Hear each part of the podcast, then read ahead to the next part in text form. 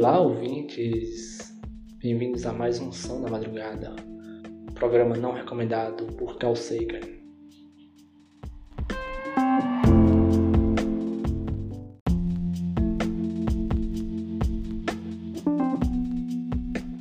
Quem sou eu? Eu sou seu host, seu radialista favorito. Se você me conhece, você sabe meu nome. Se você não me conhece, pode me chamar de e chama do que você quiser. Hoje são 7 de maio de 2020, à meia-noite e 43 minutos da madrugada.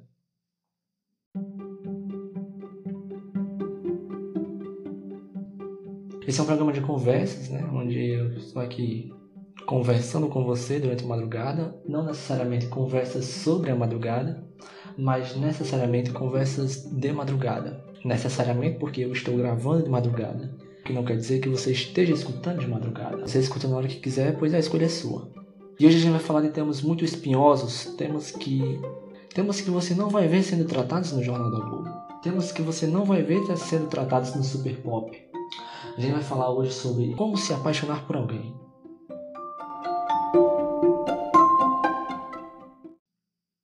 Sabe uma coisa interessante que acontece com todas as pessoas? Ou melhor, com todas as pessoas que eu conheço e com todas as pessoas sãs que existem no mundo? Se apaixonar. Se você nunca se apaixonou, parabéns, você é um privilegiado, um sortudo, mas eu garanto que um dia você vai se apaixonar. Mas se apaixonar está no rol dessas experiências humanas que desde que a gente se entende como ser, que a gente vem falando e vem teorizando sobre, mas muitas pessoas não param para pensar sobre o ato de se apaixonar. Porque o ato de se apaixonar é em si uma coisa muito complicada, para não dizer despropositada. Porque imagina você estar tá muito bem vivendo a sua vida ou vivendo a sua vida não tão muito bem e de uma hora para outra você começa a sentir uma vontade incontrolável de estar com outra pessoa, de compartilhar sua vida com outra pessoa, uma vontade assim inexplicável de beijar essa pessoa, de fazer carinho nessa pessoa, de apertar essa pessoa até matar ela, você parar para pensar direitinho, é uma coisa totalmente surreal, porque existem necessidades fisiológicas do nosso corpo. A gente tem vontade de beber água, a gente tem vontade de comprar tênis novo, a gente tem vontade de comer doce, a gente tem vontade de bater no irmão,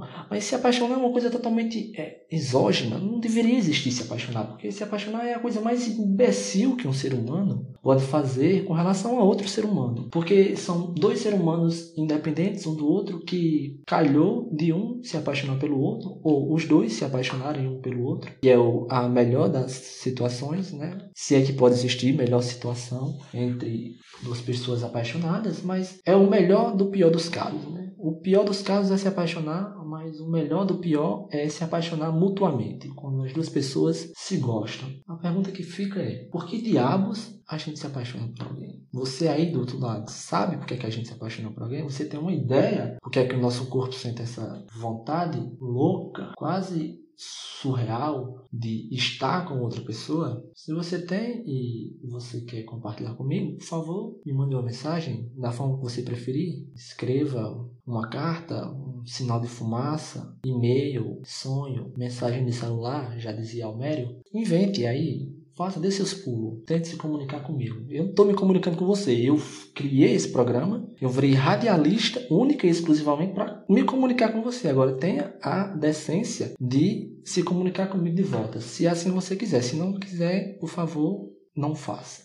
A primeira vez que eu me apaixonei foi lá nos idos de 2008. Eu tinha 11 anos de idade e eu não tinha a mínima noção de que uma pessoa poderia se apaixonar por outra. E eu acabei me apaixonando por uma pessoa que era muito mais velha que eu. Até eu me entender como uma pessoa, eu tinha esse padrão meio masoquista de me apaixonar por pessoas indisponíveis. Não que se eu me apaixonasse por uma pessoa da minha idade, ela se tornaria disponível. Porque venhamos e convenhamos que uma pessoa com 11 anos de idade e tímida é um potencial desconhecido é, em qualquer parte do mundo. Então eu não tinha chance nem com a minha própria sombra naquela época. E eu continuo não tendo chance com ninguém até agora, né? Mas se você, assim, diferente de mim, quer se apaixonar, mas não sabe como, eu tenho uma solução para você. Um pesquisador americano chamado Arthur Aaron diz que ele tem a fórmula mágica para fazer você se apaixonar por qualquer desconhecido. E veja bem, eu estou falando de desconhecidos, né? Então você não pode se apaixonar por aquele crush que você tem e nem pode fazer o crush se apaixonar por você. Isso aqui não é uma porção do amor. É, na verdade, é um conjunto de passos que se você seguir, você é, pode se apaixonar por alguém. E esse, esse método, né, vamos chamar assim, ele consiste é, em uma sequência de 36 perguntas que, se feitas e se respondidas com sinceridade, pode fazer com que você e o seu interlocutor se apaixonem.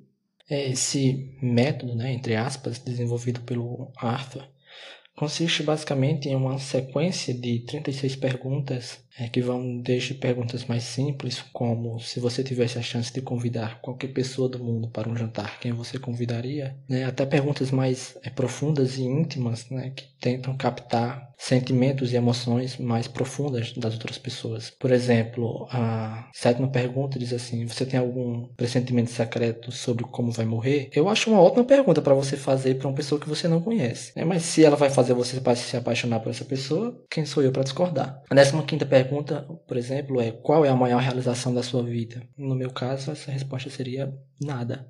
Pergunta 24, por exemplo, como você se sente sobre o seu relacionamento com sua mãe? Né? Aqui a gente tem pitadas de Freud, porque nunca pode faltar é Freud nas relações, né? Pergunta 28, ele pergunta: Conte o que você gosta sobre esse novo parceiro. Seja bem honesto, diga as coisas que você normalmente não diria a alguém que acabou de conhecer. Essa pergunta ela é bem, realmente ela é bem feita, né? Bem escrita. Certamente, quando chegasse nessa hora, se eu estivesse fazendo essa pergunta para alguém, ou melhor, se eu estivesse respondendo essa pergunta para alguém, eu certamente enfiaria os pés pelas mãos, eu tentaria fazer uma piada de cunho duvidoso, eu tentaria ser engraçado, mas como eu não sou engraçado, eu acabaria perdendo a pessoa antes de me apaixonar por ela. Na pergunta 32, ele diz: O que é muito sério para virar piada? Aí eu dizia aqui: Nada. Não tem nada sério demais que não possa virar piada. E a pergunta 36, ele diz assim: Conte sobre um problema pessoal e peça um conselho conselho ao parceiro sobre como ele lidaria com isso. Pergunte a ele como você parece se sentir em relação a esse problema. Isso aqui é uma pergunta mais difícil. É uma pergunta profunda. Se você não tiver passado por um processo de terapia, você não sabe responder essa pergunta, então é impossível você se apaixonar por essa pessoa. Porque você não vai ter respondido as 36 perguntas. Ou seja, chegamos à conclusão que para se apaixonar por alguém é preciso passar por a terapia. Coisa que eu já faço. Então eu já estou habilitado a me apaixonar por alguém ou ter alguém se apaixonando por mim. Se você quiser saber as 36 perguntas na sua completude, você pode pode ir aqui nesse site, o site é super interessante, né? O super.abril.com.br ou jogar no Google Arthur Aaron ou perguntas para se apaixonar por alguém. Quando eu era uma criança, ou melhor, quando eu era uma pessoa mais insegura do que eu sou hoje, eu achava que eu precisava aprender essas perguntas para ter conteúdo para quando eu estivesse conversando com alguém. Não que eu tenha aprendido todas as 36, mas algumas delas com certeza eu, com certeza eu aprendi. E se eu já conversei com você com intuitos de flerte e já utilizei utilizei alguma dessas perguntas, por favor, me perdoe, é porque na hora eu não sabia o que falar e eu utilizei todo o meu vasto conhecimento sobre a psique humana para tentar lhe seduzir. E eu nunca consegui porque hoje eu ainda estou só, provavelmente estarei só e vou morrer só. Isso aí é assunto para terapia. Eu quero que você pense agora. Vamos fazer aqui desse momento um momento de reflexão. Porque não adianta eu estar aqui falando para você e você aí fingindo que não está me escutando. Reflita. O que raios leva você a se apaixonar por alguém? Se você já estiver apaixonado nesse momento por outra pessoa, é mais fácil de responder. Se você não está e já se apaixonou, é um pouco menos difícil responder. Agora, se você nunca se apaixonou por alguém, por favor, me passe o seu número, que eu preciso conversar com você. Eu preciso entender como é não ter o desprazer de sentir sentir sentimentos por outra pessoa. E olhe que eu já me apaixonei por algumas pessoas na vida e eu com certeza odiei as, todas as vezes que me apaixonei. O que não quer dizer que eu vá odiar me apaixonar de novo. Né? Se você que está me ouvindo quiser bater um papo comigo, por favor, me chame no zap. Pode conversar, eu posso gostar de me apaixonar por você.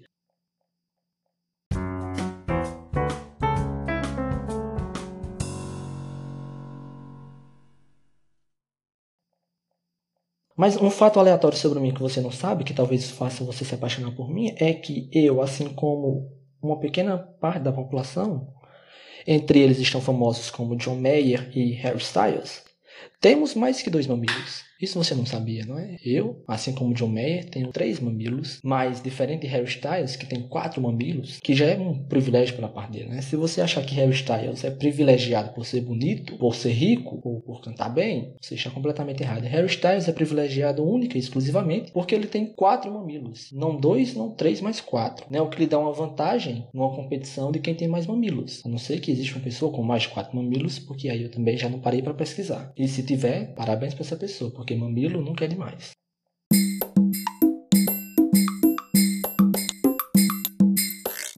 Agora é a hora que eu responderei as perguntas dos meus caríssimos espectadores, mas como eu não recebi nenhuma pergunta ainda, né? Eu não sei porquê, porque as métricas do site dizem que o meu programa de rádio tem milhões de ouvintes mundo afora. Eu tenho ouvintes no Cazaquistão, no Vietnã, nas Ilhas Virgens Britânicas, no Brasil, obviamente, né? Na Paraíba, ouvintes em Zabelê, Cochichola, Paiê, Santa Rita, Mamanguape, ouvintes no Pará, ouvintes no Acre, né? Ouvintes na Bolívia, Bolívia, ouvintes em Trinidad e Tobago. Assim, eu tenho ouvintes é, por todo mundo, mas curiosamente eu não recebo perguntas dessas pessoas. Eu acho que elas gostam tanto do meu conteúdo que entendem tudo que eu falo e se furtam de me enviar perguntas, né? Como eu fiz no episódio anterior, eu vou abrir aqui o site com perguntas aleatórias no Google e vou responder perguntas para o seu deleite. E se você não quer ouvir as minhas respostas aleatórias para perguntas aleatórias, sugiro que você procure outro programa de rádio, porque esse aqui não é o seu. Vamos lá. Eu não vou no mesmo site do programa passado, para as perguntas não ficarem mais parecidas. Agora eu vou nesse site aqui que chama evoluçãopessoal.com.br. Aqui nesse site tem 150 perguntas e eu vou responder algumas delas. Pergunta 23. Para quem e o que você daria nota 10? Eu daria nota 10 para todas as pessoas maravilhosas que eu conheço. Todos os meus amigos. É, minha mãe merece um 10 e meu pai por terem me feito.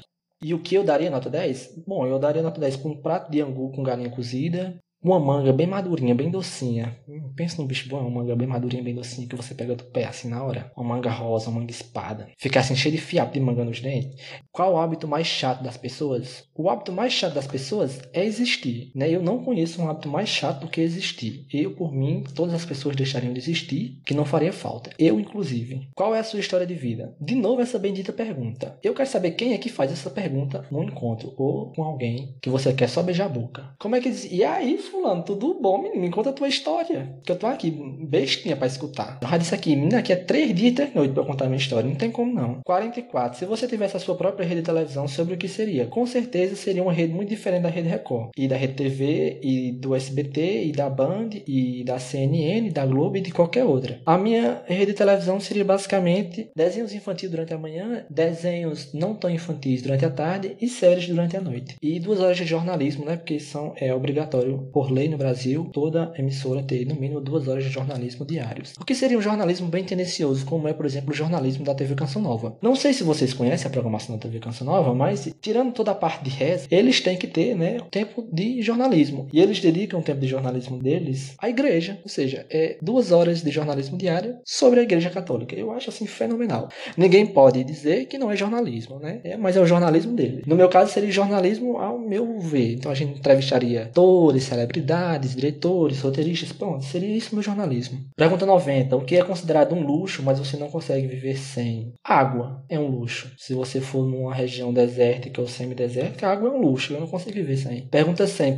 Quais as três coisas mais importantes que você gostaria de fazer antes de morrer? Eu já fiz todas. Ter uma crise de identidade, criar um programa de rádio e ter amigos. Pronto, eu já tive todas. 107. Você aceitaria o dom de poder ler a mente dos outros se significasse que nunca pode desligar? É, mas claro que sim. Mas óbvio que sim. Se tem uma coisa que eu odeio é não saber o que as pessoas estão pensando, principalmente sobre mim. E principalmente quando eu faço piadas ruins. Eu quero saber o que as outras pessoas pensaram das minhas piadas. Mas a piada é tão ruim que a pessoa não vai se dar o trabalho de dizer o quanto ruim foi minha piada. Então é óbvio que eu queria ler o pensamento das pessoas. Pergunta 122. Você preferiria ser extremamente atraente ou casar com alguém que fosse? Ah, isso aqui já é uma pergunta, mas tem a ver com o tema do programa de hoje. Se eu preferiria ser extremamente atraente ou casar com alguém que fosse atraente? Certamente eu preferiria ser atraente, porque é uma coisa que eu não sou, eu queria ter essa experiência, saber como é ser atraente, né? E ser atraente por toda a vida, melhor ainda. Casar com uma pessoa atraente não tem nada demais, você só vai ser um potencial alvo de chifres, você vai virar um corno. Se você pudesse se manter na mesma idade para sempre, qual seria? 33. Você acredita em fantasmas? Fantasma aqui na minha terra é visagem, é aparição, é assombração, é espírito de gente morta. E como eu não acredito em alma, morreu, morreu, acabou, então eu não acredito em fantasma não. Isso não quer dizer que eu não tenha medo de fantasmas e que eu não acho que um fantasma possa aparecer. Com certeza eu tenho medo e acho que vai aparecer. As últimas perguntas são todas de cunho filosófico e psicológico e eu sinceramente não tenho paciência para responder no momento. Essas foram as perguntas aleatórias com respostas aleatórias para você. E é isso, pessoal. Chegamos ao fim de mais um episódio do Sons da Madrugada, essa conversa sobre nada e sobre tudo ao mesmo tempo. Né? Lembrando que o nosso programa são conversas na madrugada, mas não são conversas sobre a madrugada. Então eu me dou ao direito de conversar sobre qualquer coisa que me venha na mente no momento que eu me sentar para fazer o programa.